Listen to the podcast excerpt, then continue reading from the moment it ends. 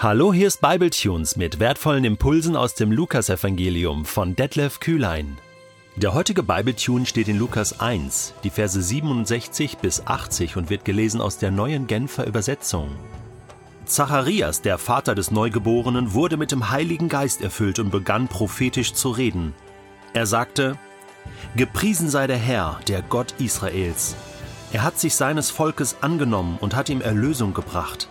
Aus dem Haus seines Dieners David hat er für uns einen starken Retter hervorgehen lassen, wie er es schon vor langer Zeit durch das Wort seiner heiligen Propheten angekündigt hatte. Einen, der uns aus der Gewalt unserer Feinde rettet und uns aus den Händen all derer befreit, die uns hassen. So erbarmt sich Gott seines Volkes und hilft uns, wie er es unseren Vorfahren zugesagt hat. Er vergisst seinen heiligen Bund nicht, er denkt an den Eid, den er unserem Stammvater Abraham geschworen hat, dass er uns aus den Händen unserer Feinde befreien wird, dass wir ihm unser ganzes Leben lang ohne Furcht in Heiligkeit und Gerechtigkeit in seiner Gegenwart dienen werden. Und du, Kind, wirst Prophet des Höchsten genannt werden, denn du wirst vor dem Herrn hergehen und ihm den Weg bereiten. Du wirst sein Volk zu der Erkenntnis führen, dass es durch die Vergebung seiner Sünden gerettet wird denn unser Gott ist voll Erbarmen. Darum wird auch der helle Morgenglanz aus der Höhe zu uns kommen, um denen Licht zu bringen, die in der Finsternis und im Schatten des Todes leben, und um unsere Schritte auf den Weg des Friedens zu lenken. Johannes wuchs heran und wurde stark im Geist. Er lebte in der Wüste bis zu dem Tag, an dem er öffentlich in Israel auftrat. Jetzt kommt also innerhalb des ersten Kapitels des Lukasevangeliums bereits der dritte Lobpreis, das dritte Lobpreisgebet. Wir haben eins von Maria, wir haben eins von Elisabeth, wir haben eins von Zacharias. Gott greift ein in die Geschichte dieser Welt und Menschen reagieren mit Lobpreis. Menschen reagieren mit Lobpreis auf das, was Gott tut, und zwar dreimal. Und der Heilige Geist hilft dabei. Also mit dem Heiligen Geist unterwegs zu sein, erfüllt zu sein, gesteuert zu sein, bedeutet immer, Gott zu loben, ermutigt zu sein, nach vorne zu schauen, zu sehen ganz klar, was Gott tut. Das heißt, Menschen, die den Geist Gottes haben, das sind Lobpreiser. Das sind Leute, die wissen um ihre Erlösung, wissen um die Macht Gottes, wissen um das Erbarmen Gottes und machen ihren Mund auf und loben Gott, den Herrn. Zacharias wurde mit dem Heiligen Geist erfüllt und begann prophetisch zu reden. Also nicht nur, dass er Gott lobt, sondern im Lob Gottes spricht er Wahrheiten aus, himmlische Wahrheiten, die sich erfüllen werden. Hören wir mal, mal in einige Stellen rein. Er hat sich seines Volkes angenommen, hat ihm Erlösung gebracht. Aus dem Haus seines Dieners David hat er für uns einen starken Retter hervorgehen lassen. Wörtlich heißt es hier, ein Horn der Rettung, ein machtvolles Horn. Ein Horn steht immer für Macht in der Bibel, also einen starken Retter. Ja, wer ist hier gemeint? Johannes, sein Sohn? Nein, das ist nicht der starke Retter. Zu dem kommt er dann ja später. Nein, dieser starke Retter ist Jesus. Also Zacharias ist völlig klar. Maria hat Elisabeth besucht. Ähm, die haben schon miteinander gesprochen und einander ausgetauscht, dass Gabriel, der Engel, ja beide besucht hat, Zacharias und Maria, und dass etwas Großes kommen wird. Und Zacharias weiß im Geist Gottes, jetzt beginnt das messianische Zeitalter. Die Uhren werden auf Null gestellt. Jetzt kommt der lang ersehnte und verheißene Maschiach, der Messias, der Gesalbte. Und das wird Jesus sein, der Sohn von Maria. Du hast es schon vor langer Zeit durch das Wort deiner heiligen Propheten angekündigt. Betet Zacharias weiter einen, der uns aus der Gewalt unserer Feinde rettet und uns aus den Händen all derer befreit, die uns hassen.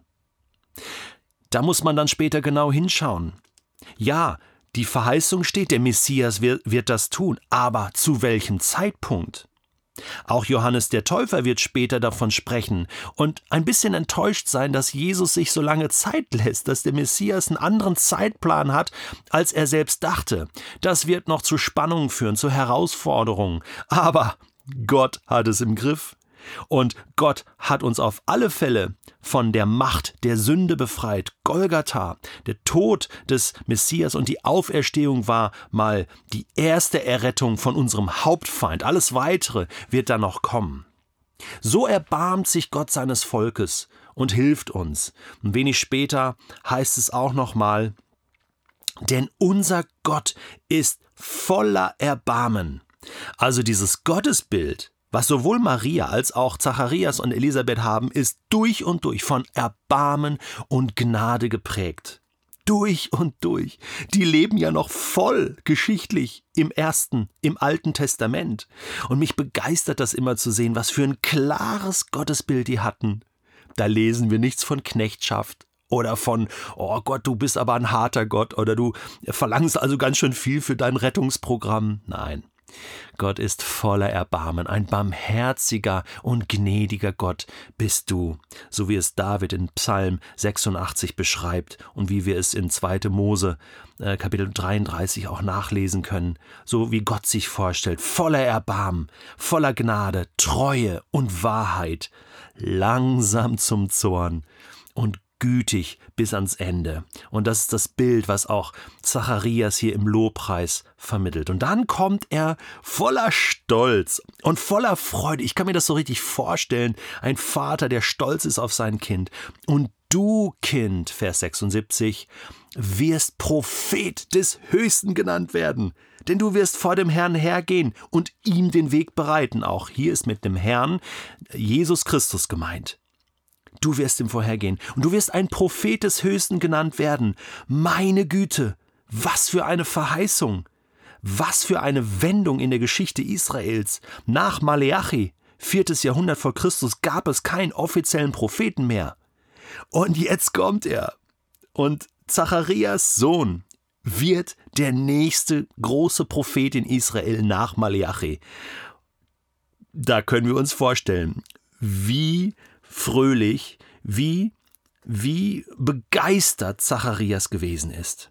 Du wirst das Volk zu der Erkenntnis führen, dass es durch die Vergebung seiner Sünden gerettet wird. Denn unser Gott ist voller Erbarmen.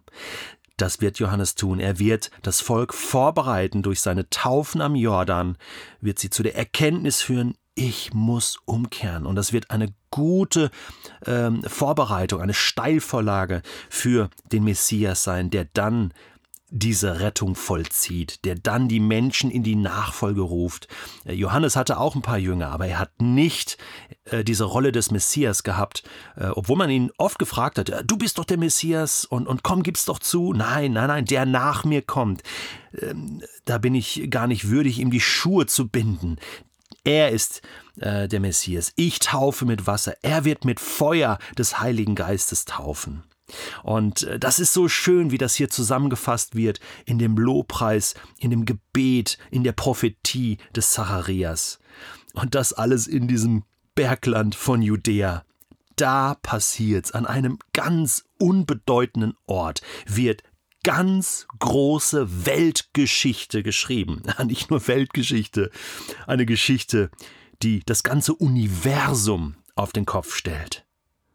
Und jetzt schließt dieses erste Kapitel, was so voller Dramatik schon war, ab mit Johannes wuchs heran und wurde stark im Geist. Er lebte in der Wüste, wahrscheinlich in der Nähe des Toten Meeres, äh, in der Nähe von Qumran, wo man auch die Gruppe der Essener vermutete. Man weiß nicht, ob Johannes zu den Essenern gehörte. Auf alle Fälle war er beeinflusst von ähm, diesen äh, Menschen, die dort lebten, abseits von Jerusalem, in der Einsamkeit. Ähm, in Qumran hat man ja 1947 auch die Schriftrollen gefunden. Da gab es eine, ähm, eine ja, wie soll man sagen, Schriftgelehrte, die, die äh, alles aufgeschrieben haben, die äh, die Schriftrollen verwahrt haben, so dass man sie finden konnte. 1947 berühmt ist die Jesaja-Rolle, die man gefunden hat. Und Johannes war auf alle Fälle da in der Gegend, wo er dann auch später taufte, also abseits von seiner Heimat, von seinem Elternhaus. Und wichtig ist hier aber, dass er heranwuchs und stark im Geist wurde. Ja, er hatte ja den Heiligen Geist schon im Mutterleib.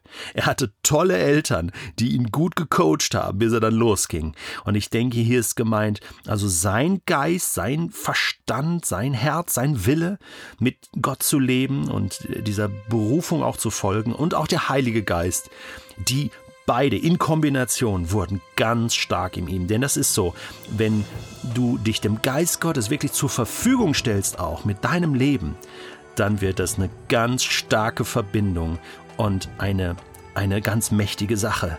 Und so war das bei Johannes. Und wir dürfen gespannt sein, wie das jetzt weitergeht mit Johannes und der Vorbereitung des Messias.